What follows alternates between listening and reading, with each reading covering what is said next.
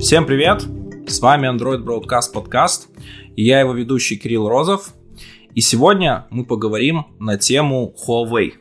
А, я думаю, многие наслышаны, что Google в один момент взяла и отрезала Huawei от всех своих сервисов.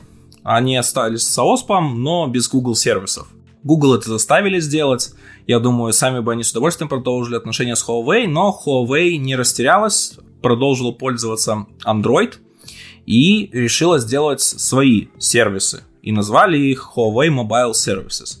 Сегодня у нас в гостях Ваня. Привет.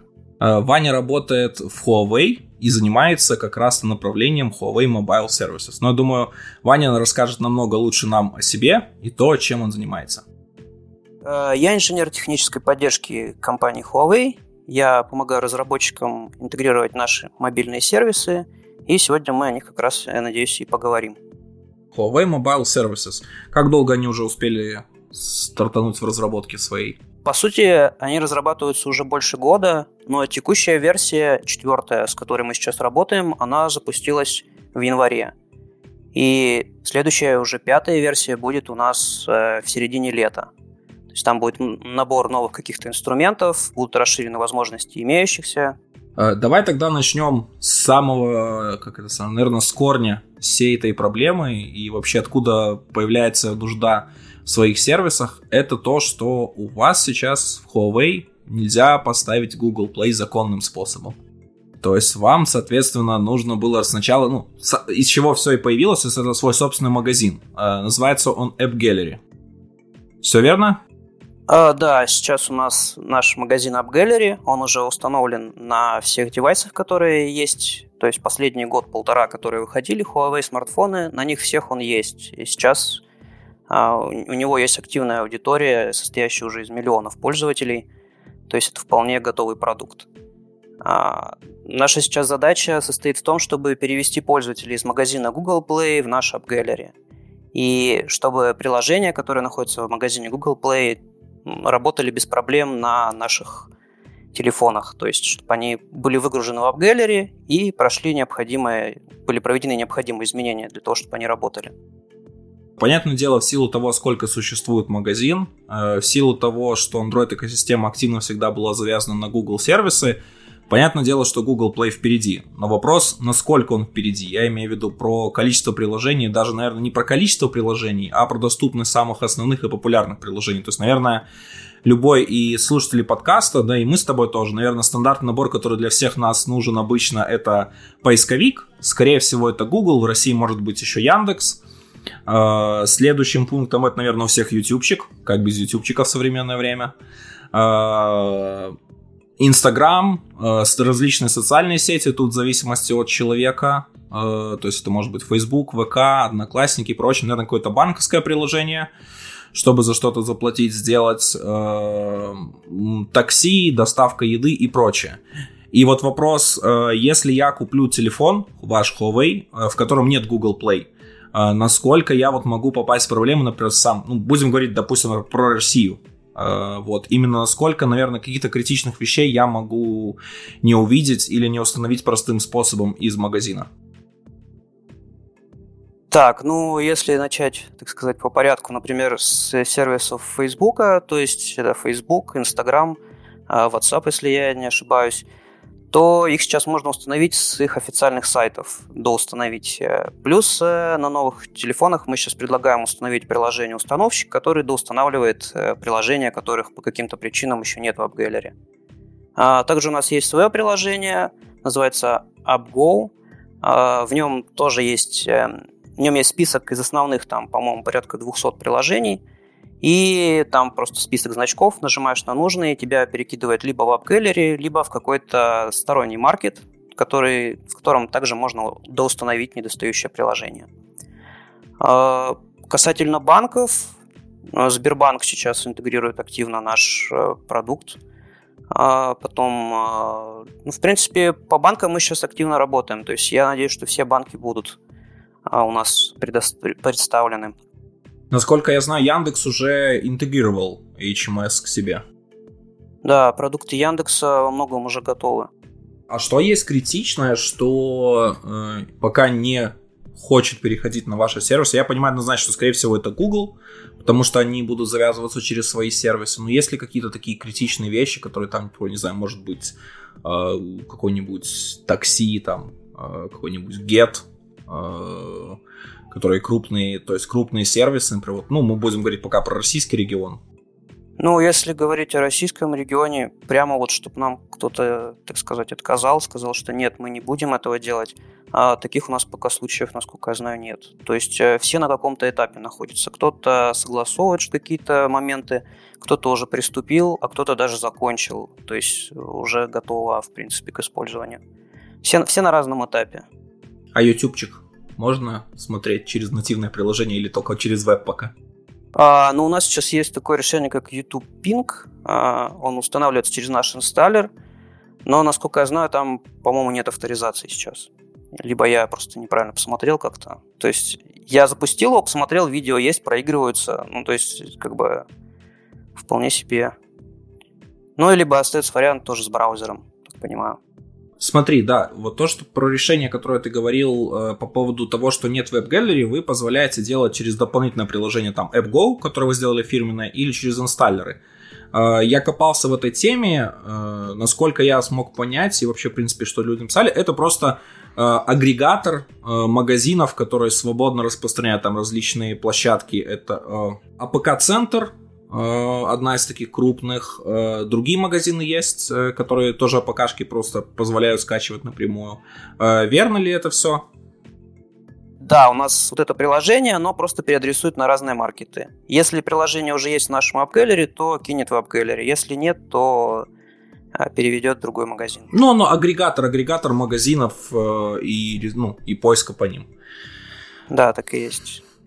Э, смотри, и самый ключевой момент, который у меня возник, когда я впервые начал изучать про App Gallery, это э, у Huawei, скажем, ну, сейчас у вас, скажем, такое положение довольно непростое, потому что у вас, в принципе, нужно активно разработать быстро свои сервисы и составить конкуренцию Google, плюс чтобы их разработчики поддержали, э, и это процесс непростой.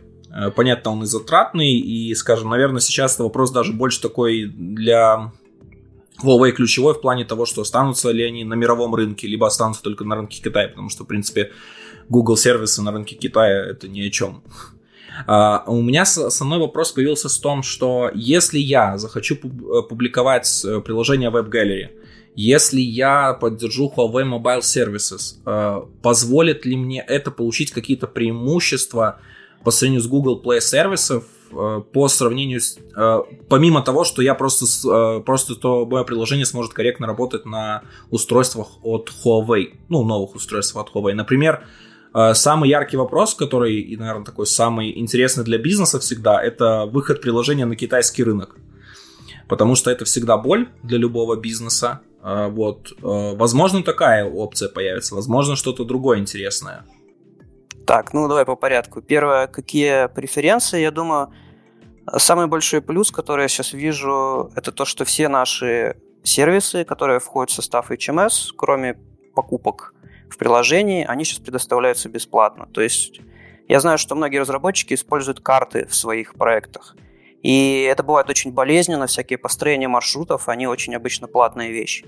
А у нас сейчас есть такой функционал, и он бесплатен, и он будет бесплатен еще два года. То есть, как минимум, здесь уже есть конкретная финансовая экономия для бизнеса. И другие инструменты, по сути, тоже предоставляются бесплатно. Что касается китайского рынка, да, AppGallery – это один из ведущих магазинов на рынке Китая, если не первый сейчас. И да, вы можете опубликоваться и на Китае. Единственное, что для этого вам нужно будет пройти сертификацию, то есть предоставить определенный документ, э, авт- э, доказывающий ваше авторское право, насколько я помню. В общем, можно почитать об этом на сайте. Достаточно предоставить один документ, причем он не какой-то сложный, и вы также сможете опубликоваться и в Китае. Mm. Достаточно классно, потому что это позволяет стирать те границы, которые есть у Google Play.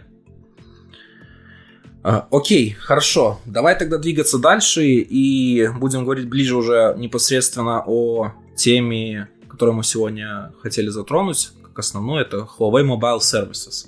Естественно, что мы понимаем, что с каждым магазином приложений идет свой набор сервисов. То есть это сервисы это как минимум для того, чтобы осуществлять платежи внутри магазина, для интеграции с какими-то базовыми системными API и прочее, прочее, прочее. Для Google мы знаем, это Google Play сервисы. Но вот что такое в итоге получилось HMS? Что, что сейчас есть HMS вообще в принципе, если вот даже сравнить его с, скажем, наверное, с идейным вдохновителем, наверное, так? Ну, сейчас HMS это по сути приложение, а, интересный момент состоит в том, что его можно поставить не только на Huawei Honor девайс, ну, например, на какой-нибудь другой девайс, положим, например, OnePlus. И часть э, HMS будет доступна, то есть будет работать. Вы можете даже не имея Huawei девайса на руках сейчас опробовать и посмотреть. А, у нас на сайте есть таблица, на которой указано, какие фичи доступны только на наших телефонах, а какие будут доступны, и точнее уже доступны на телефонах других сторонних производителей. А, аналогичный магазин AppGallery – это, по сути, просто приложение, которое ставится на телефон. Что еще рассказать? Ну, сам HMS сейчас состоит из примерно 20 инструментов, такие как пуши, реклама, аналитика, а, карты. Ну, есть еще разные там дополнительные рекламные инструменты. Плюс мы сейчас развиваем еще активно часть наших продуктов, которые ну, не входят в HMS. То есть это просто библиотеки, которые вы можете также заимпортировать себе в проект и воспользоваться ими. У нас есть свой сервис крышей, свой remote config. По сути, это аналоги для практически всех существующих Firebase сервисов. То есть, если вы используете что-то из Firebase, вы можете подыскать практически почти для, чего угодно аналог э, у нас.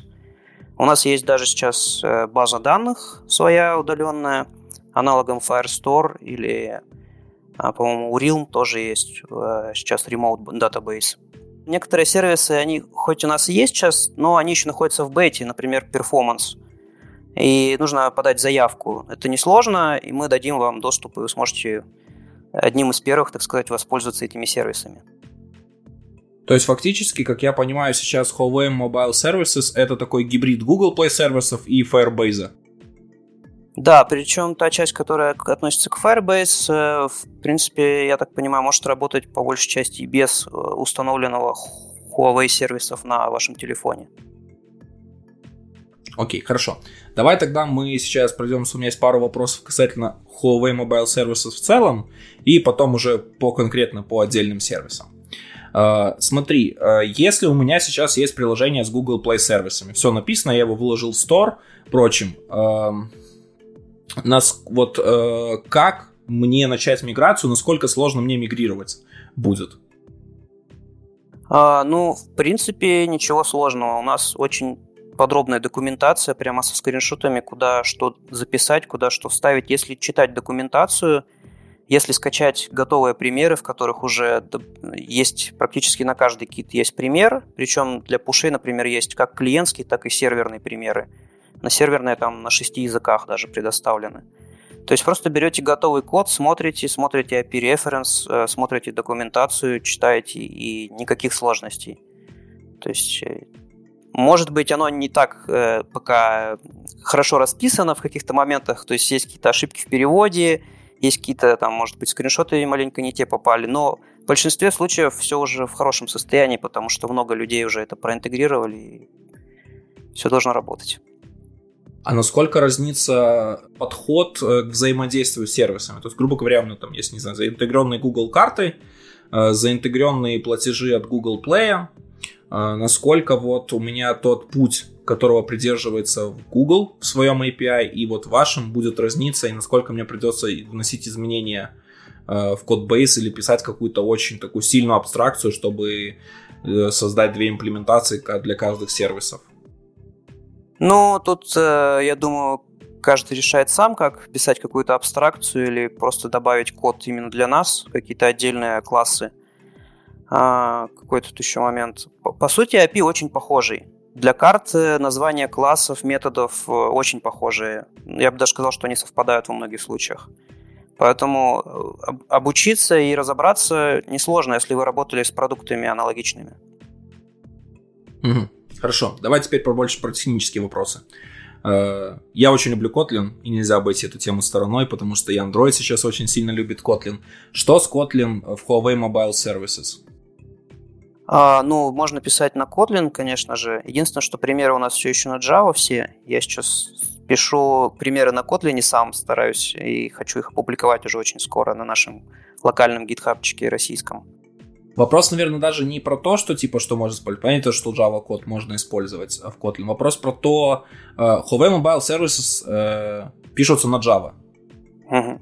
Да. Вот. Смотри, то есть Google Play Service, в принципе, пишется в том же пути, но Google активно делает для всех своих библиотек там и в Jetpack, и в Google, и в Google Play Service, я имею в виду, и Firebase, они делают KTX библиотеки. То есть набор экстеншенов для работы там более удобные с их API через э, вызовы Kotlin. То есть чтобы тебе, например, там не строить какие-нибудь билдеры и прочим, иметь DSL или какие-нибудь там пересортировать параметры и прочее. А если нечто подобное у вас, или что, в принципе, это просто будет э, конвертирование Java кода, чтобы вызывать его из Kotlin? Ну, к сожалению, у нас пока ничего такого нет но у нас есть в планах такое создать, такое развить. А, я думаю, что ближе к концу передачи сейчас мы поговорим о наших вакансиях. Мы очень активно сейчас хотим набрать людей, и в том числе и под эти задачи тоже. Что касательно поддержки различных асинхронных API, то есть, естественно, что много чего-то делается асинхронно, скорее всего, у вас это через callback, насколько я там видел какие-то части API. А что по поводу поддержки там самых распространенных асинхронных э, вариантов запроса? Это, например, там RxJava, наверное, вторая, может быть, третья версия, и Kotlin карутины. Вот давай про эти две библиотеки. То есть, есть ли у вас для них поддержка какая-то? Ну, напрямую каких-то вещей не делалось, но вы также можете использовать карутины. В принципе, в своих примерах я использовал, никаких проблем я не наблюдал с этим.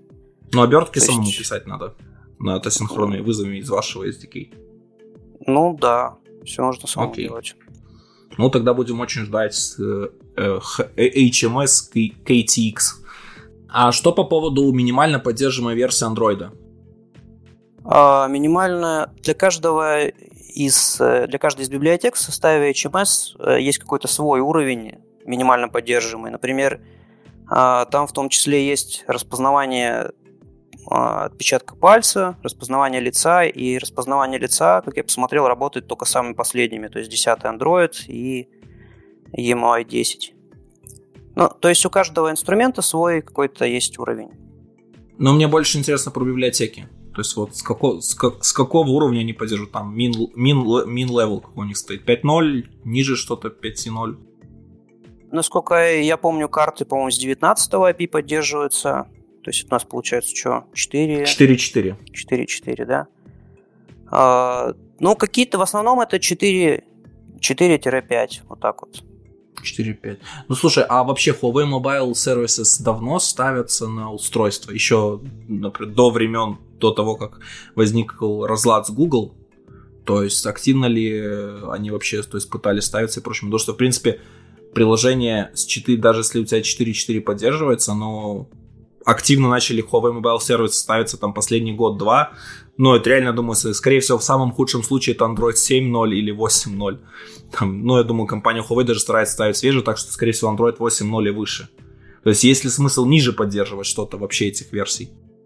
Ну, у меня есть предположение, что даже как бы смысла-то такого нет. Потому что если, например, вы хотите прям перевести полностью на Huawei Mobile сервисы, даже старые модели, на которых еще есть Google Play сервисы, то тогда это имеет смысл. Если вы хотите использовать Huawei Mobile сервисы только на новых моделях, у которых нет выбора, ну, то есть по каким-то причинам вы хотите все еще использовать Google Play сервисы где только можно, и только там, где их уже использовать нельзя использовать Huawei Mobile сервисы, тогда да, тогда можно не поддерживать. Я думаю, там 8-9 Android можно смотреть смело. У меня еще продолжаются мои технические вопросы. Uh, у меня есть приложение, я в него одновременно заинтегрил и Google Play сервисы, и uh, Huawei Mobile сервисы. Или вообще, может, даже Huawei Mobile сервисы не интегрил. Смогу ли я его опубликовать э, в Gallery? Да, сейчас можно опубликовать и даже нужно опубликовать свое приложение в App Gallery, даже если оно никак не поддерживает HMS, потому что еще большое количество устройств, которые, у которых есть Google Play сервисы на рынке. Поэтому даже если вы сейчас не готовы интегрировать HMS, вы можете просто выложить в App Gallery и получать какие-то дополнительные установки просто за счет того, что он у вас там лежит. Тем более, что аккаунт у нас бесплатный. А будут ли какие-то предупреждения или какие-то дай-дейты, я имею в виду, что вот там, не знаю, грубо говоря, там, через год ты должен перевести свое приложение на Huawei Mobile Services, чтобы там продолжить работать эффективно, либо у тебя, то есть, ну, приложение может висеть, но у нас, типа, на устройствах уже они поддерживаться не будут на более современных. Ну, каких-то прям строгих требований, насколько я знаю, не было. Мы еще никому таких требований не, не объявляли, и нам никто таких не говорил. И я не думаю, что они реально будут. То есть вы будете просто терять э, долю, долю устройств, которые, которые вы не поддерживаете. Если к концу года, предположим, мы будем продавать уже почти одни HMS-девайсы, то там, предположим, сколько-то миллионов устройств уже у вас будет за бортом. Неприятная ситуация. Угу. Слушай, а насколько вообще сейчас быстро происходит э, у вас э, в, ну, в общей базе Huawei девайсов смещение от э, девайсов, которые поддерживают э, Google Play сервисы, ну, может, Google Play сервисы и Huawei Mobile сервисы одновременно э, в устройства, которые поддерживают только Huawei Mobile сервисы? Ну, у нас активно все началось именно сейчас, в апреле, с появлением моделей P40, P40 Lite – это наши первые такие девайсы, которые более-менее... Ну, так уже Mate 30, по-моему, не, Mate 30 уже, по-моему, не поддерживал Google Play. Да, но там были очень небольшие пробные партии, скажем так, а сейчас уже пойдут в массу. И будут новые модели, которые будут все больше и больше продаваться, а потому что мы распродаем остатки девайсов, в которых есть еще Google сервис, и все новые модели мы только HMS. То есть новых моделей с Google сервисом больше не будет. Так а насколько вот быстро происходит это смещение от э, Google Play сервисов в, в Huawei сервисы? Я думаю, на, на момент конец года этого мы будем продавать уже исключительно HMS. Нет, ну понятное дело, ну а в общей массе, то есть сколько там, 30, 40, 50 процентов уже только с HMS, например, к концу года будет? Ой, это сложно сказать. Цифры, это больше как бы вопрос, наверное, к продажам каким-то. К продажам. Да. Ну, потому что на самом деле интересно просто, опять же, понимать, потому что даже если сейчас залью приложение с Google Play сервисами, Uh, может, через полгода от него не будет смысла, потому что у вас все сместится в, в Huawei. То есть, ну, или доля просто э, устройств только с Huawei Mobile Service станет настолько большой, и это будут новые топовые устройства, которые будут как бы и маркетинг и прочим активно продаваться, что нет смысла, то есть даже пытаться, ну, нет смысла особого получить какую-то пользу от того, что ты опубликовался с Google Play сервисами. Нет, польза, конечно, есть. Это в любом случае дополнительный канал загрузок для вас. И... Но она минимизироваться будет. То есть с, да. с, ростом, с ростом количества девайсов без, э, э, без э, Google Play сервисов, то есть тем больше, тем меньше становится польза от того, что вы опубликовали такое приложение в WebGallery? Ну, смотри, есть такой как бы цикл примерно год-полтора. То есть в крупных городах это год, э, в, где-то в малых городах это полтора года. Это срок жизни устройства с момента, когда пользователь его покупает. Обычно через полтора года человек меняет телефон. То есть он его либо разбил, либо он ему надоел. И вот если говорить о таком, то если мы сейчас в апреле начинаем, то через год-полтора у нас уже не останется таких устройств. То есть вот... Ну, есть люди, которые, да, держат дольше устройства, но, скорее всего, это не те люди, которые активно порой качают так приложение, прям активно сидят там что-то пытаются. Ну, это средние, средние данные, как, как бы мы наблюдаем да. за нашими да, девайсами, да. как ими пользуются, плюс-минус можем говорить о таких цифрах. Угу. А, окей, хорошо, смотри, у меня есть еще вопрос, а что у вас в плане HMS для поддержки кроссплатформенных решений. Я имею в виду, э, наверное, в первую очередь это Flutter, это Xamarin, React Native, возможно, Kotlin мультиплатформ. Возможно, это у вас есть, возможно, что-то в планах. Так, э, ну, у нас есть, конечно, поддержка кроссплатформенных решений. Она идет с некоторым запозданием, потому что все-таки большинство приложений это нативное, мы понимаем. А у нас появились, появляется поддержка React Native, появилась поддержка Xamarin. А Flutter мы очень надеемся в конце мая у нас появятся основные наши, э, основная часть наших сервисов будет уже поддерживать. А также Cordova, Unity. А я еще видел Ionic в списке, но про него пока не могу никакие сроки назвать. Можно просто открыть нашу документацию и в, отделе, в разделе разработки для каждого кит, э, для каждого инструмента, мы их так называем kits, э, есть э, уже прям пошаговая инструкция, как, например, добавить в Xamarin пуши, предположим. Да. Это работает только для андроида? Или для iOS, когда компилишь будешь под iOS, тоже будут mobile сервисы ваши? Как это частично работает? А вот это надо уже смотреть. Я пока не проверял, если честно. Они появились буквально в середине апреля, то есть вот неделю назад, и мы даже еще не успели протестировать. Ну, то есть, ну, Android, скорее всего, там просто переносится в полном варианте. То есть, э, вот iOS очень интересно, кстати. Есть ли амбиции на iOS у компании? На самом деле в документации уже присутствуют, по-моему, пуши для iOS, так что вполне возможно, что они появятся. Но как это будет работать, мне тоже очень интересно. Да, смотри, еще есть у вас такая штука Huawei Quick Apps. Это, насколько я изучил, это такой уникальная штука, специфичная для Huawei именно устройств, которая позволяет э, такие делать мини- application ы. Верно?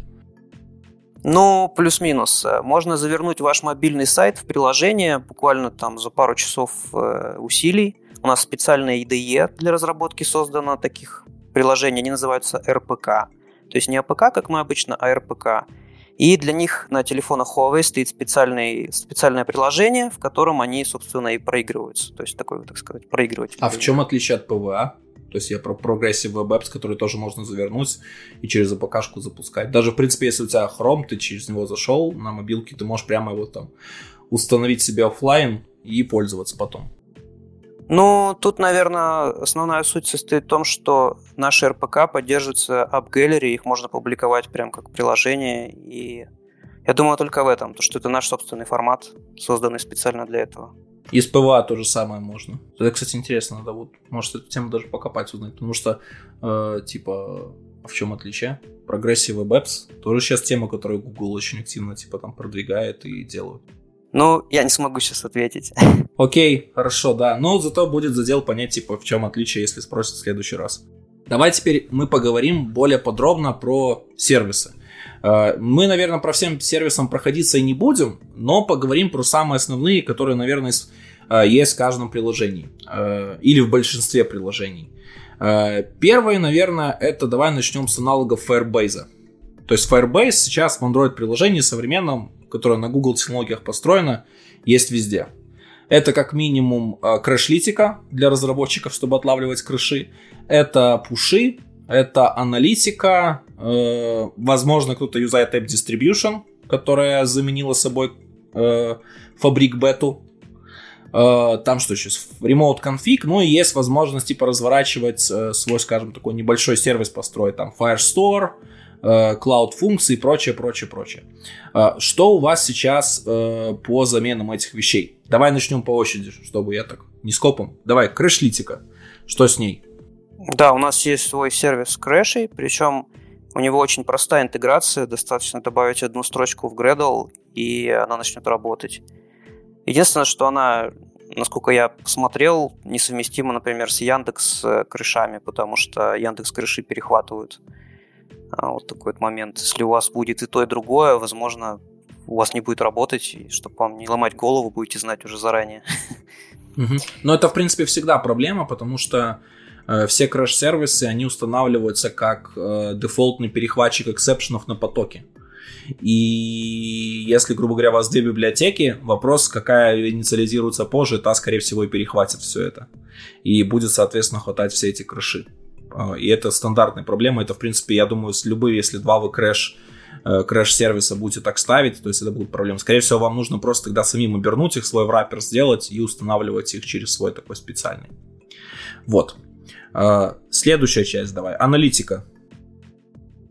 Ну, у нас своя High Analytics. А, в принципе, у нее есть и воронки, э, есть и события с параметрами.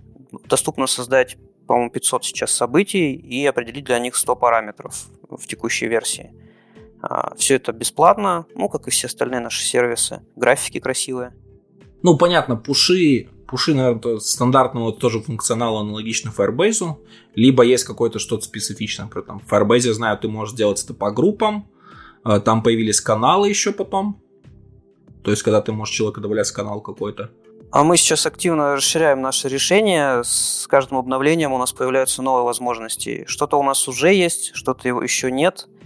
А, у нас есть свой notification центр, который позволяет, э, можно отправлять пуши из веб-консоли, предположим, э, и назначать на них какое-то действие. Там открыть сайт или перейти в приложение. И есть обычная дата пуши. То есть у нас сейчас два типа пушей поддерживаются. Так вот это работает. Если сравнить консоль Firebase и вашу, вот честно, как на духу. Я все равно открою и сделаю скриншот потом. А, что удобнее, что лучше, насколько сейчас это решение по удобству отстает вот от конкурентов. даже в плане, например, тоже аналитику, которая собирается, чтобы визуализировать ее и проще собирать. Ну, скажем так, один из разработчиков, с которым мы общались, попросил у меня настройки для Postman. Не всех удовлетворяет то, в каком это сейчас состоянии, могу так сказать. Это будет дорабатываться, конечно, но в принципе, я лично не ощутил каких-то проблем, то есть там обычный интерфейс, все настраивается, также отправляется, никаких сложностей. Но если вас не устраивает, то мы можем попробовать такое вот решение предоставить, если это неудобно. Окей, хорошо. А, то есть я, в принципе, понимаю, учитывая, что вы сейчас активно помогаете разработчикам, то коммуникация происходит довольно просто, и по запросу, в принципе, с вами можно о чем-то там договориться, или вы собираете фидбэк. А, ну, сейчас мы, получается, работаем больше через e-mail, потому что мы сейчас набираем еще людей, у нас сейчас очень, очень загружено все. Сейчас мы, я надеюсь, нас станет больше, и мы сможем более эффективно решать как-то вопросы. То есть с кем-то мы даже пробуем в Телеграме переписываться, но отвечать прямо вот минуту в минуту мы, конечно, не можем. У нас нет пока столько людей. Ну, грубо говоря, если я вам напишу письмо, там, не знаю, сегодня с утра, на какое время отклика там я могу рассчитывать? Там сутки, в течение дня рабочего? Я постараюсь ответить в течение дня. Мои коллеги, я думаю, тоже в течение, ну, может быть, двух-трех дней. Э, зависит от сложности вопроса. Некоторые вопросы, ну, я могу ответить, мы сейчас, предположим, разбираемся с этим вопросом. Но мне нужно обратиться к нашим китайским коллегам в главный офис и ждать ответа от них. Поэтому иногда это может быть несколько дней.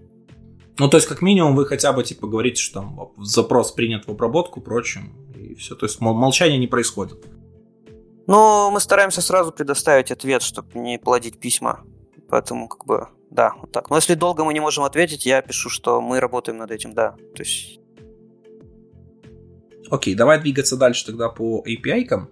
А, следующее, наверное, самой популярности, то, что важно, это платежи. То есть сейчас подписки, Встроенные платежи в приложениях это самые популярные способы их монетизации. Э, что у вас сейчас по поводу этого? Ну, это наш InApp Kit. А, он активно работает в Китае, то есть это вполне надежное решение. Также есть и подписки, и покупки, consumable, не consumable, то есть все, все как все аналогично. То есть никаких э, особенностей, сложностей с точки зрения продукта, я думаю, не возникнет у вас, когда будете реализовывать. А что по поводу, слушай, не знаешь, знаешь, вот я активно зарабатываю деньги в Китае на своем приложении, которое выжил через App с выводом денег. Потом проблем нет. То есть это не какой-то там не бюрократический процесс начинается, чтобы вывести эти деньги из-за особенностей китайского законодательства, там такой закрытости. Так, ну тут уже как-то более сложный вопрос по платежам. А, обычно мы вводим банковские данные, и платеж выполняется на банковский счет вашей компании. То есть, э, в принципе, я думаю, все в порядке вещей. То есть тут, в принципе, нет э, разницы, или мое приложение зарабатывает у вас веб-галерее в Европе, в Штатах, или оно зарабатывает в Китае. То есть для меня это будет прозрачно. Ну, я имею в виду, как по работе с выводом. Ну, я не хочу как бы сказать чего-то, чего я не знаю, но с точки зрения консоли аккаунта разработчика никаких э, особых моментов там на этот счет не было. То есть я зарегистрирован в России, я получаю, соответственно, в той валюте, которую я выбрал э, платежи. Я думаю, что Китай в данном случае просто выступает как одна из стран, куда мы распространяем приложение. Хорошо. Э, следующий пункт из сервисов, который для меня важен, это карты. Вот, ты уже упоминал, что у вас первая особенность карт то, что они бесплатны, то, что вы не берете там за построение маршрута и прочим, но это ограничено. Кстати, вот про ограничение, ты сказал, оно два года, оно два года до какой-то конкретной даты или до два года, как я запускаю свое приложение? Ну, тут сложно сказать. Нам сказали, что в эти в следующие два года оно как бы бесплатно. Но это не значит, что потом оно станет резко платно и этим будет невозможно пользоваться. В любом случае, ценовая политика как мне объяснили, опять же, будет определяться так, что мы не будем пытаться зарабатывать на этом больше, чем другие. То есть нет такой цели. Наша основная цель сейчас это продвинуть наши Huawei сервисы в массы, чтобы им начали все пользоваться.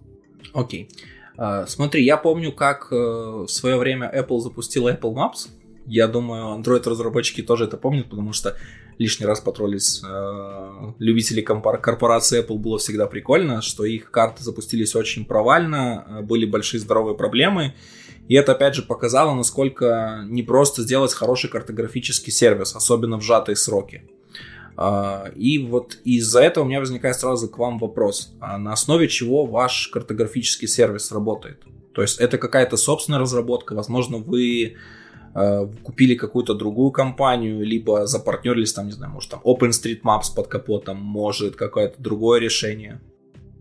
Ну, если использовать, если прямо вот э, добавить, интегрировать не Huawei э, Mobile Services 4, а версии 3, то там будет прямо отображаться том-том будет написано. То есть будет написано, что это карты том-том. А в четвертой версии уже отображается, что это Huawei, теперь это наше уже решение. Ну, вот такой ответ. Но, скорее всего, просто поменялся логотип. А, ну, визуально, мы можем визуально, сами. Визуально карты поменялись, поэтому я не думаю, что только логотип поменялся. То есть я вижу, что это другие карты. Можно сравнить. А качество их? Ну, в лучшую... В... Качество, я имею в виду в плане там прокладки маршрутов, детализации объектов, например, там больше объектов на карте стало меньше. А, вот мне сейчас сложно сказать, стало ли лучше или не было, потому что в третьей версии карт не все было из того, что есть сейчас. Поэтому, возможно, некоторые вещи нельзя было сравнить просто. Ага. Ну, окей, да. да, тоже хороший ответ. Ну, замечательно. А жалоб по поводу работы карт, вот именно в плане там, то, что не туда строят маршруты, там нету основных там каких-то зданий, там, не знаю, я не могу доехать домой, потому что там на моем проспекте просто пропущено там 20 домов подряд. Такого не происходит? Именно по контентной части мы пока я не могу сказать, насколько они хороши или плохие. Я могу сказать по технической, что там есть моменты, например, если мы используем MapView во фрагменте и выгружаем этот фрагмент, то на какой-то момент э, MapView становится черным. То есть там можно увидеть, на, если приложение тяжелое, если много там всего происходит, то там где-то на там, треть, полсекунды экран становится черным. Это заметно прям. Мы сейчас это зарепортили, сейчас это фиксит. Э, были какие-то проблемы с вращением пинов. А, то есть они даже сейчас есть, насколько я знаю, сейчас их тоже передали. То есть потихоньку мы исправляем ошибки. Этот продукт новый, в нем есть еще ошибки. Я могу с уверенностью вам сказать, что да. А, но я надеюсь, что в следующих версиях э, мы постепенно все это исправим, потому что я вижу, как добавляются какие-то новые возможности, исправляются какие-то ошибки. Я вижу, что работа ведется, ведется очень активно. А, китайцы вообще, можно сказать, не спят. То есть там рабочий день заканчивается, там, может быть, в 11 вечера. То есть там постоянно все работают. Окей. Okay. Слушай, такого рода вопрос. А что по поводу у вас всяких возможностей? Например, там, не знаю, одна из популярных задач на картах это пин кластеринг. То есть, когда у тебя там ты скейлишь, и у тебя в одной области получается много пинов, что они сжимаются в один пин, там написано 20 штук. Когда да, ты да, делаешь масштаб больше, ага, да, кластеризация пинов. Вот она у вас есть, э, это как встроена в карты функциональность, либо отдельные, ну, дополнительным экстеншеном подключается. Она есть, э, но такая проблема, что по ней еще не опубликовали документацию. Замечательно. Слушай, а какие-нибудь фичи, которые вот прямо могут выделить ваши карты на фоне других? Не знаю, там какая-нибудь навигация в AR, что-нибудь сумасшедшее с, не знаю, там с 360 обзором в очках, прочим, то есть все, что, ну, то есть что-то такое, что именно является ключевым отличием вашим помимо ценовой политики. Ну, говорить, что у нас сейчас есть что-то на опережение, мне пока сложно, потому что Google создавал свои продукты там буквально лет, наверное, 10, а наши продукты, они все-таки вот только появились. Но я думаю, что в июне-июле появится пятая версия, и там уже будет что-то интересное.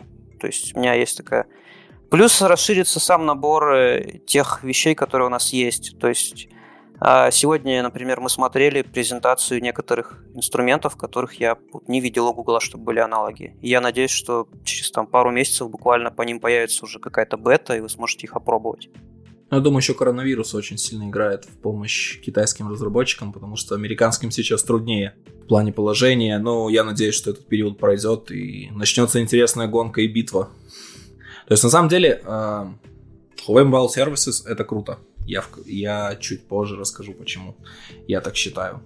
Э, давай двигаться дальше. Э, смотри, API платежей мы рассмотрели авторизация Huawei ID, наверное, какой-то типа в стиле, что вот как у Google, авторизация через Google, тоже, скорее всего, что-то есть как замена. У нас есть аж целых два инструмента. Один входит в HMS, другой нет. Первый это аккаунт Kit, то есть это вход как раз через аккаунт Huawei, как в Google есть войти одним нажатием, то есть нажимаете на кнопку и вас авторизовало. Также у нас есть наша кнопка вот эта. А второй момент – это авторизационный сервис, он более интересный – Э, там также даже предусмотрен вход через Google, э, но там еще есть список китайских соцсетей, то есть можно авторизовываться через них, если у вас у них есть аккаунт. Это как нечто Firebase House, который тоже тебе дает через разные провайдеры да, возможность да. авторизации. Я думаю, что это прямо как раз и есть аналог. Очень близкая вещь. Хорошо, давай мы немножко поговорим теперь про такие сервисы, наверное, которые менее интересно, потому что менее массовые, но, в принципе, тоже важны. Я у вас накопал такие штуки, как ML-Kit, и я так, он, он даже называется как у, как у Гугла. То есть аналогично, то есть я думаю, всем понятно, для чего это служит.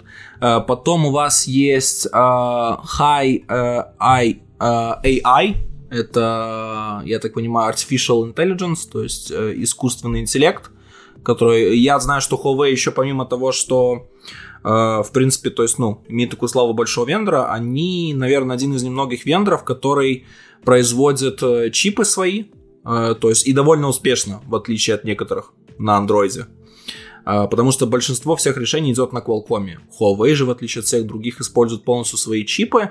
Даже ARM-чипы, они есть серверные варианты, которые вставляются для серверов. Именно там я слышу 192 ядра, по-моему, даже больше ядер есть для серверов именно варианты ARM чипов. Вот. И э, AI, из того, что слышал, как разбирали процессор, прочим, довольно сильный и хороший.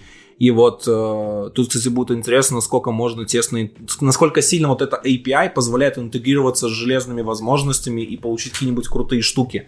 Аля как может у Apple всякие их низкоуровневые API Metal, э, ML Core и прочие. И это было бы вот сумасшедше классно, потому что на андроиде производители не так заморачиваются этим. То есть, то есть я имею в виду про реализацию гугловых API, которые там они делают всякие, которые абстрактные над всеми, и которые должны вендоры спецификацию реализовывать, чтобы все это поддерживать. Вот. И это очень интересно, кстати. Могу сразу сказать, что не про все я смогу рассказать, потому что у нас огромное количество инструментов, и с некоторыми я просто еще не успел ознакомиться, так как сам совсем недавно перевелся в этот отдел.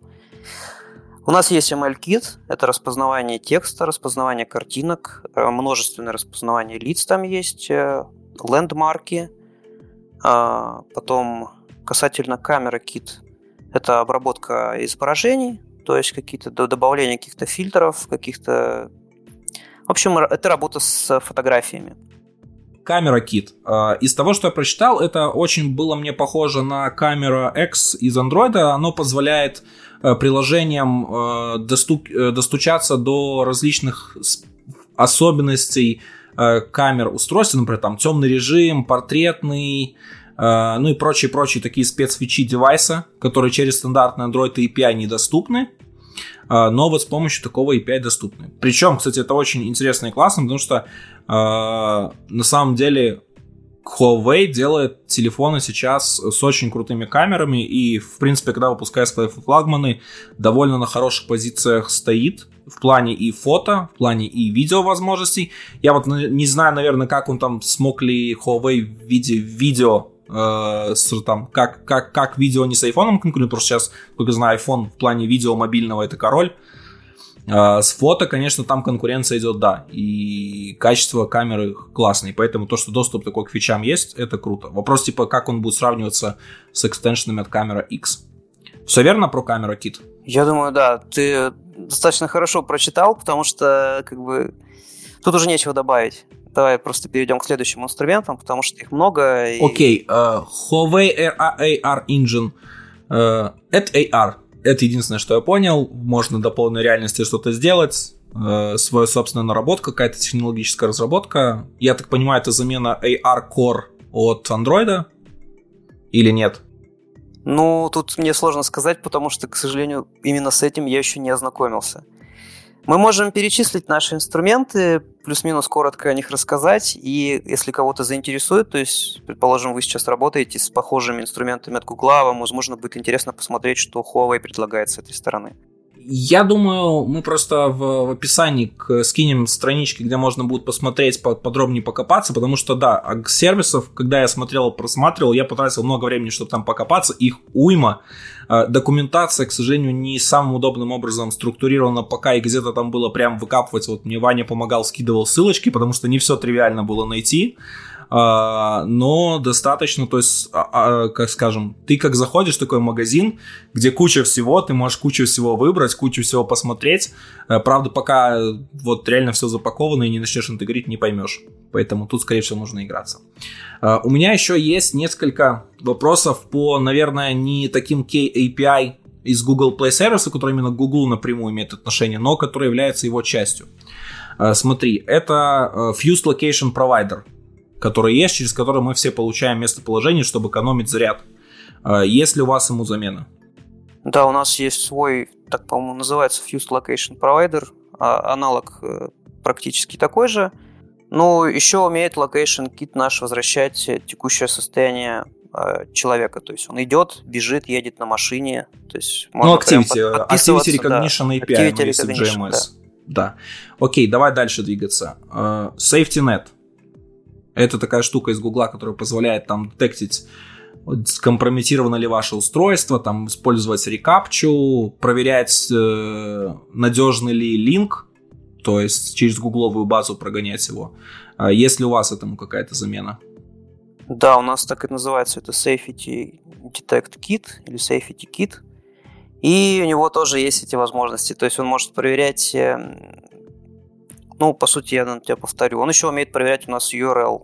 Я не знаю, насколько да, для вот, нашего ну, региона вот, да. это будет э, я актуально. говорил, в принципе. Насколько там сильная база сейчас именно для нашего региона. Но он умеет проверять еще урлы на предмет плохие это урлы или нет. Ну вот, да, я про это и говорил. Хорошо, и последний, я так понимаю, я у вас нашел еще High, uh, High Health Kit. Uh, фактически это замена Google Fit. То есть это тоже, опять же, коллектор информации о различных тренировках с различными сервисами, сбор в едином их месте, там, плюс предоставление какой-то статистики в итоге пользователю.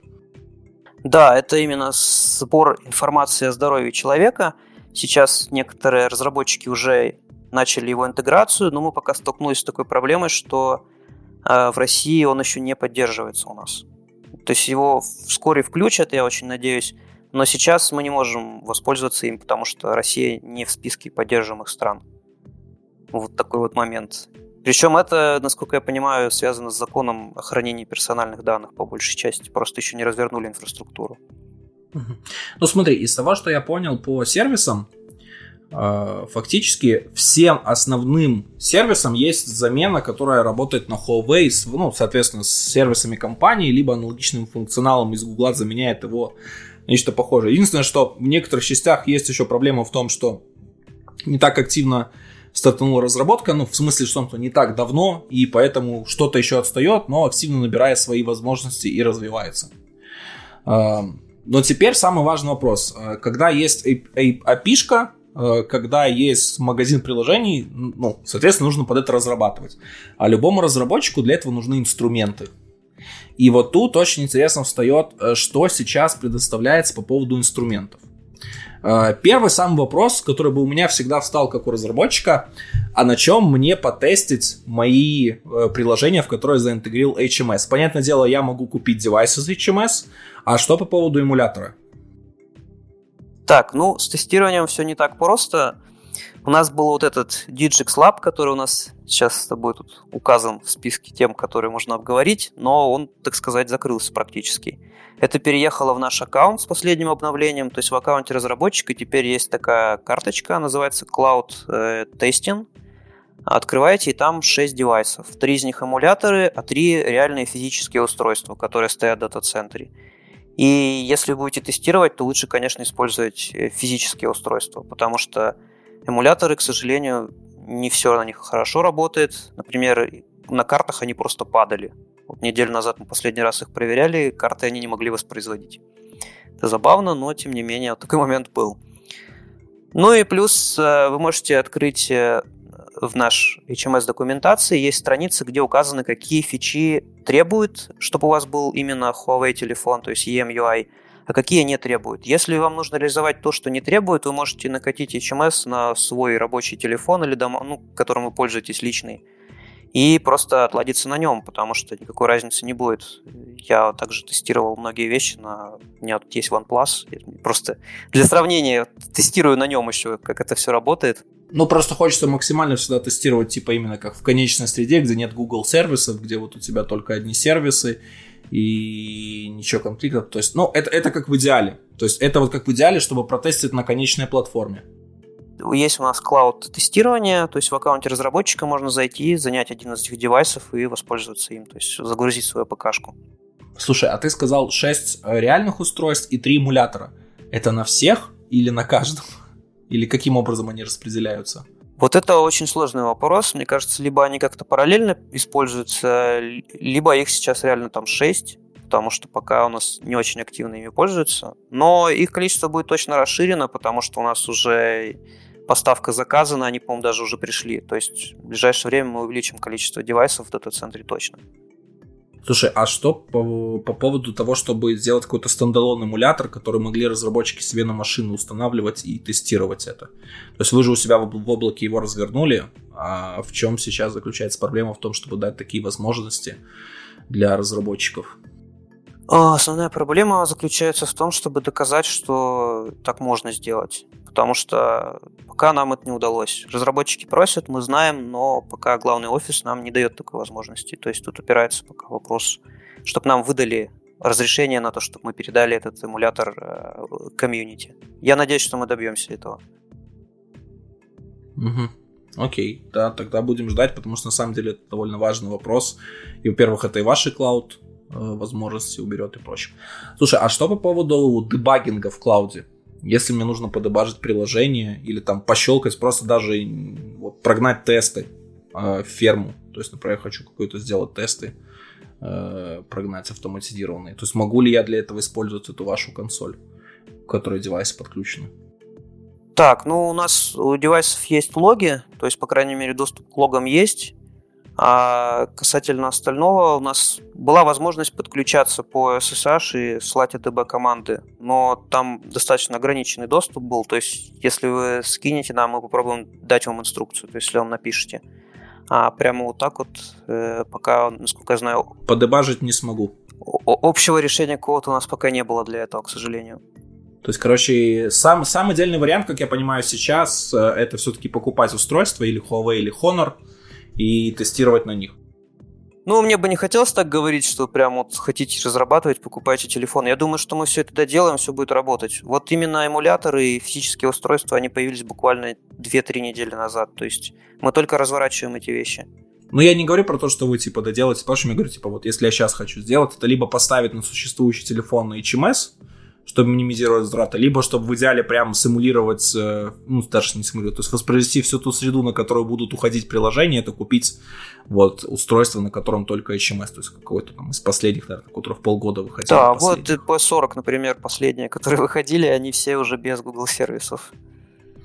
Ты такие, скажем, эти варианты предложил сразу. Прямо такая минутка рекламы. P40 Pro. Ну да, на самом деле там есть P40 Lite, который я в Беларуси я смотрел, он сейчас стоит... сейчас, минутку, чтобы не соврать, где-то 250 долларов, там, может 230-250.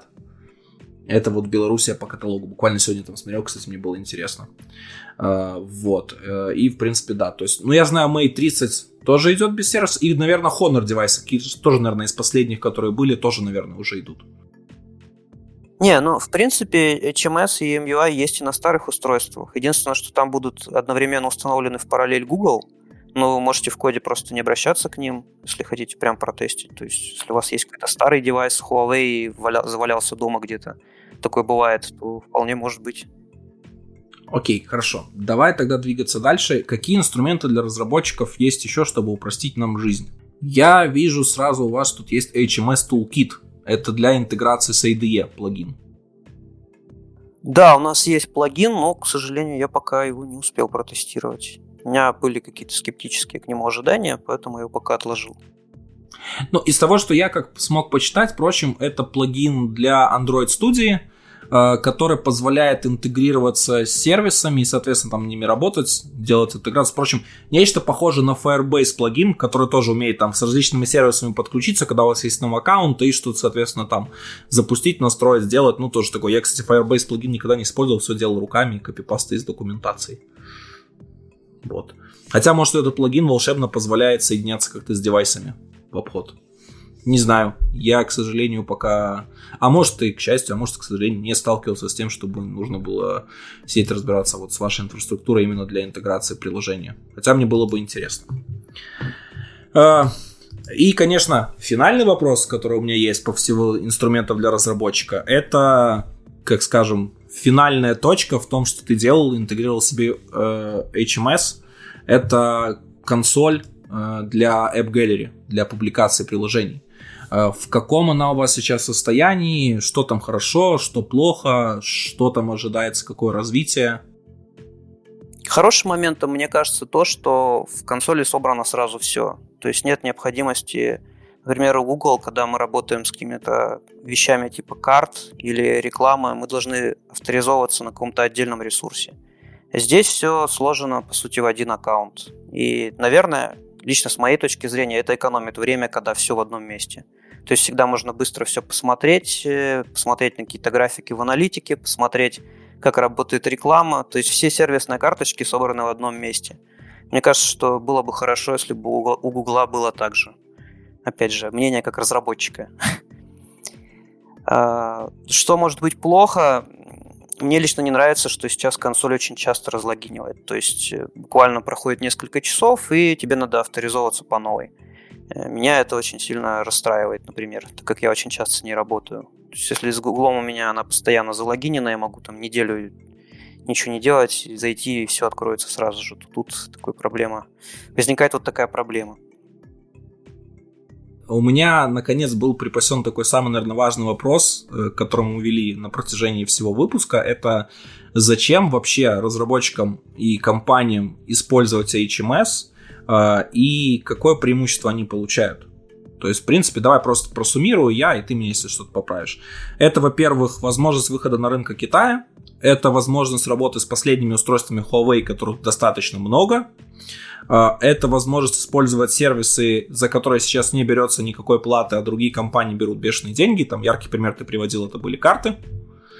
А, ну и в принципе, это, наверное, еще один рынок сбыта а, помимо Google Play и альтернатива какой-то компании. Все ли верно? Ничего ли я важного не забыл? Ну, я бы, наверное, еще сказал, что это все же путь к нашей экосистеме, которая постепенно будет развиваться. У нас не только а, смартфоны, но и планшеты, и часы. И со временем, я думаю, мы придем к тому, что HMS будет везде, и сможете использовать тот код, с которым вы сейчас работали уже и в других, э, при, при доработке каких-то других продуктов. Если Huawei сможет оживить планшеты на Android, это прямо будет чудо. Ну, они как бы продаются не такими уж и маленькими партиями. Я не могу сказать цифры, но я видел эти цифры.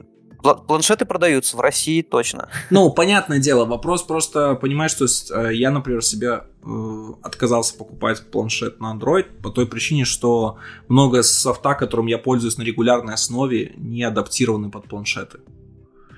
И тут такая проблема, понимаешь, что есть, например, сейчас, учитывая, как технологии не так уже бурно прям там развиваются, там процессоры в 2-3 раза вырастают, там количество ядер сумасшедшим становится, вопрос адаптации софта очень важен. И как раз-то на iOS э, Apple намного активнее пинает разработчиков в том, чтобы они адаптировали приложение под большие экраны. И, в принципе, и под часы, и под, и под э, и под планшет, то есть это iPadOS уже называется, и под э, WatchOS, и это очень важный такой фактор, который играет плюс. Плюс на iPad э, есть очень классные приложения, которые всякие там профессиональные, которые, например, мне там порой приходится э, использовать по моим личным нуждам, и я вот очень доволен. К сожалению, на андроиде мне пришлось отказаться от планшета не потому, что типа, мне не нравятся сами устройства хардварно, а именно потому, что вот софт, я понимаю, что сторонние производители поддерживают его на порядок хуже. То есть тут такой немножко замкнутый круг как я вот для меня, типа, планшеты на андроиде продаются не так активно, потому что нет софта, а софт не пилится, потому что планшеты не так активно продаются. Ну да, есть такая ловушка. Я как сам, так сказать, у меня есть свои про- проекты, которые я пишу, и у меня порой тоже встает вопрос, а стоит ли уделять время для планшетной версии, потому что если это реально требует много времени, а я вижу, что там 5-10% пользователей, я, наверное, сначала сделаю какие-то другие фичи, которые прям критические, а только потом перехожу к поддержке планшетов. Смотри, э, в принципе, если так вот подвести э, кратко лично мое мнение по поводу HMS, э, конечно, я грущу то, что Android начал разделяться на две таких, скажем, на два лагеря. То есть Huawei, Huawei, то есть тебе нужно теперь поддерживать, и Google. Вот, но с другой стороны, разработчикам и, в принципе, наверное, в целом рынку Android это сыграет очень позитивно. Сыграет позитивно в том крыле, что появляется альтернатива Гуглу, а когда есть альтернатива, когда есть борьба, это будет вести ко всяким интересным предложениям, борьбе за пользователей, э, сражения для какой-то разработчиков, для их выгоды, переманивания. Возможно, начнется какие-то с видеосервисами, какие-то эксклюзивы, которые будут распространяться только в одном магазине или прочем. И я надеюсь, что действительно ваша компания сможет достичь вот, эти, вот этого вот совершенства и добить все это. Да, я думаю, что конечные пользователи по итогу только выиграют, потому что когда есть конкуренция, сами продукты начинают совершенствоваться, и мы получаем продукты более, более высокого качества в таких случаях. У меня еще есть несколько вопросов от слушателей касательно Huawei Mobile Services. Давай пройдемся по ним. Э, первый вопрос. Э, сейчас у вас нет никакой верификации подписки только consumable покупки можно верифицировать. Э, вопрос, э, почему так происходит и есть ли планы, чтобы это исправить? Так, ну я пока не могу это как-то прокомментировать. Мы работаем над этими вопросами. Я постараюсь узнать про это и как-то... Мы, мы вернемся с этим ответом. А есть ли какие-то таски, на которые можно присылаться и трекать за ними, чтобы смотреть с стейтами? Публично, я имею в виду. А, сейчас у нас готовится к запуску форум, но когда он будет запущен, пока не ясно. В Европе он запустился несколько дней назад, есть специальный форум для разработчиков. А для России было решено сделать отдельный форум, потому что Россия ну, большой регион, и здесь все-таки нужен русскоязычный форум. Поэтому пока тут я не могу сказать, у нас пока нет такой возможности.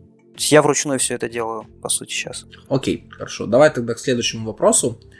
А, есть недопонимание с тем, как нужно именовать пакеты а, для того, чтобы а, загружать приложение в магазин.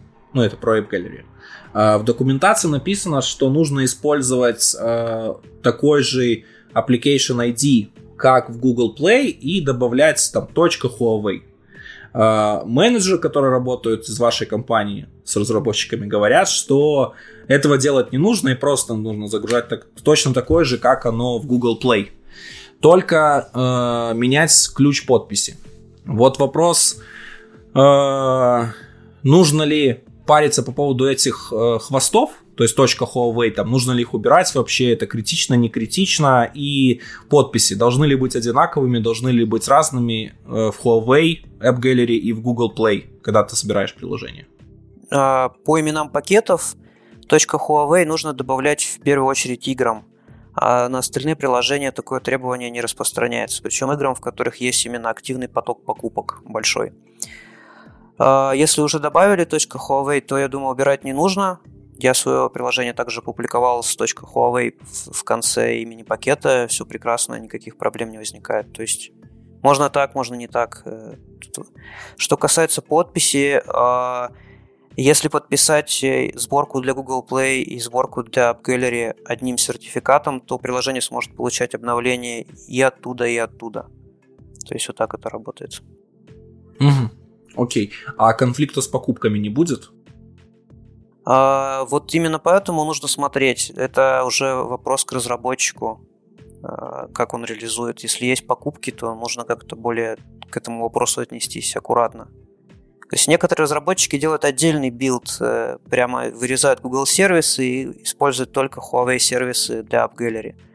Но я бы все-таки рекомендовал сейчас придерживаться того, чтобы и Google сервисы, и Huawei сервисы в build е для App Gallery были.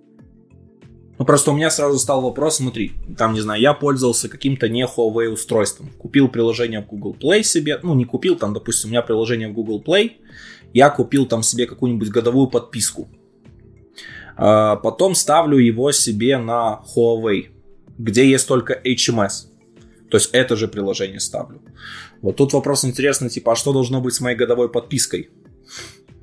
То есть она что как бы валидна в этом продукте прочем, но авторизацию, вот связку, и тут, наверное, нужна какие-то рекомендации разработчикам, как они это должны делать сквозь вот несколько магазинов. Или вообще, то есть, ну или заново мне что ли ходить покупать, или ходить заново делать. В я понимаю, что это вопрос, ну, не совсем к тебе, но, наверное, такая документация, если бы была, которая помогла бы такие вещи разработчикам рекомендации, как это разруливать и вообще как в этих действиях поступать, было бы очень полезной. Ну, я знаю, что у многих сервисов есть возможность, например, приобрести под покупку через веб-версию, то есть в браузере, а потом эта подписка работает еще и в приложении. То есть, возможно, использовать плюс-минус ну, те же всех. механизмы. У Гугла, у Гугла есть четкие правила, что должно обязательно проходить через покупки через Google Play. То есть там определенную только категорию э, платежей можно проводить э, вне Гугла, Гугла. То есть, например, если у вас есть какие-то айтемы или подписка на какие-то там элементы или прочим в игре, в игре, в приложении, которые прямо относятся прочим, то Google может сказать, что типа нет, то есть вы не можете уводить в веб. То есть это может быть как альтернативный способ, но когда вы из приложения говорите «купи подписку», ты должен вести в Google Play, а не куда-то на веб. Ну, тут действует правило, что если этот товар можно потребить внутри приложения, то он должен быть инапом, и с него будет взиматься комиссия. А если это, например, мы заказываем пиццу, то, конечно, никакой комиссии с нее не берется. Ну да, то есть нужен какой-то трекинг, типа именно тогда. То есть я говорю, просто наличие такой документации, например, у вас было бы очень классно, типа, что помогло бы разработчикам лучше понимать, как это интегрировать вот эти вот покупки между сервисами. Это так, может, на заметку, э, как фидбэк. Давай двигаться к следующему вопросу. Э, у вас не поддерживается автоматическое обновление приложений. Для того, чтобы пользователь мог обновить Э, автоматом, я так понимаю, нужно подключать специальное API. Планируются ли какие-то изменения, чтобы можно было сделать механизм автоматического обновления там аналогично, наверное, как в Google Play? То есть, что оно в какие-то периоды автоматом там обновляется само, и ничего не нужно дергать. Ну, по этому вопросу у меня пока нет ответа. Я думаю, что, возможно, такая ситуация сложилась из-за того, что мы все еще разрабатываем наши сервисы, какие-то моменты еще не, не готовы просто. Сейчас изменение от версии к версии – это боль. Вот это, да, кстати, вопрос, который у меня тоже был. Это обратная совместимость HMS. Э, все изменения очень жесткие, э, и приходится переписывать по факту всю работу с HMS. Собираются ли у вас э, делать какой-то э, более мягкие переходы между версиями? Ты говорил, что летом планируется пятая версия, чтобы это был не major update, которым нужно полностью переписывать API и прочим, а чтобы какие-то API метились как deprecated, Э, какая-то была миграция или что-то, чтобы ну, разработчикам не приходилось страдать от того, что они пытаются поддержать более свежую версию э, HMS. Ну, я думаю, что все равно какие-то правки потребуются. Единственный хороший здесь момент в том, что такие большие обновления выходят примерно раз в полгода. То есть, если предыдущее было в январе, следующее будет июнь-июль. Ну, Возможно, потому что продукт еще очень активно развивается, и вполне может быть, что над пятой версией работают несколько другие команды, чем те, которые сейчас поддерживают четвертую. И могут быть какие-то расхождения из-за этого. Угу. То есть, ну, это сейчас выглядит сказать, как будто да. каждые полгода вы должны запланировать себе обновление до свежей версии HMS. Ну, не прямо должны, я думаю, что стоит какую-то квоту времени выделить, но все-таки раз в полгода это, наверное, не так страшно, как это, если бы происходило каждый там месяц. Ну, я думаю, что все равно хотелось бы все-таки видеть, чтобы старые API не так прямо убивались и по максимуму пытались сохраниться, то есть вызовы через старые API нового, чтобы минимизировать вот эту боль при миграции. Я думаю, что это было больше связано с серьезными изменениями и переработками конкретных продуктов, потому что какие-то были выпущены, но, видимо, не понравилось, как они работали на тот момент. Было очень быстро все сделано и решили сделать лучше. Поэтому такие большие изменения. Угу. Окей, хорошо. Э, следующий вопрос, он касается документации, э, что часто документация не соответствует API, которому предоставляется вообще. Я так понимаю, это, возможно, связано с тем, что API обновляется быстрее, а сайт с документацией намного позже. Ребятам приходится заниматься реверс-инжинирингом, чтобы разобраться, что вызывать и как работать. И это не очень хорошо, потому что тратится очень дополнительного времени сверху, чтобы понять, как это все сделать. То есть вопрос тут не задан, но я как понимаю, вопрос, наверное, вот про актуализацию документации вообще, то есть вот, чтобы она была свежей, чтобы примеры были и прочим, чтобы легко было разобраться в том, как с чем-то работать, особенно с вот такими мажорными апдейтами, которые с breaking changes. Ну да, это достаточно болезненный вопрос. По большей части документация соответствует.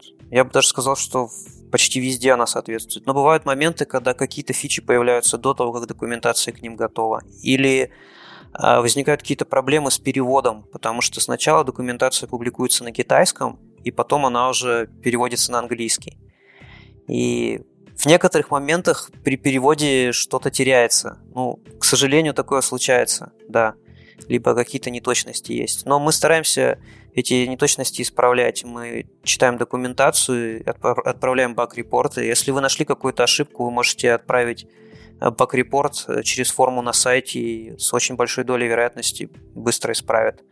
Кстати, наши вот эти баг-тикеты, если вы создадите тикет с баг-репортом, они рассматриваются в течение одного дня китайскими, э, китайской тех, технической поддержкой. Это очень круто, мне кажется. Да, это хорошо. А, в принципе, у меня на этом все. Я хотел сказать, Вань, большое тебе спасибо. Но самое интересное и свежее, конечно, чтобы от тебя хотел слышать, это какие-то напутствия для людей, кто э, сейчас думает, мигрироваться, не мигрироваться, и как это можно вам помочь, чтобы улучшить все это. Ну, я могу лишь попросить э, разработчиков ознакомиться с документацией, потому что там реально есть ответы на большинство вопросов. И мы еще хотели, э, так как наш продукт еще свежий, по крайней мере в России он активно начал только развиваться, ну не начал развиваться, но сейчас именно активная фаза, то мы набираем Android-разработчиков. Такой момент. А, в наш питерский R&D центр мы сейчас активно набираем Android-разработчиков. Можете найти вакансию, например, на HeadHunter HMS-инженер и написать, если вы хотите попробовать посмотреть, э, так сказать, с этой стороны, поучаствовать а, вам предстоит работать с кодом, то есть это не просто техническая поддержка, то есть в моем случае это больше техническая поддержка, но в R&D центре будет еще много работы с кодом.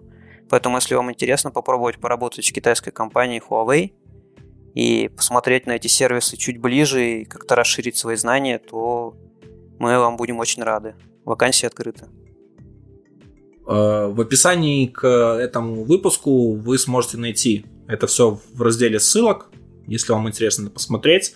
Э, перспективы достаточно интересные, команда большая, огромная, интернациональная и заряжена на успех. Э, на этом у нас все. Спасибо, Ваня. Спасибо всем слушателям.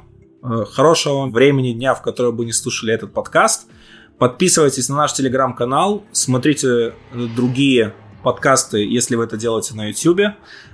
Слушайте нас на SoundCloud и других сервисах. И всем пока-пока.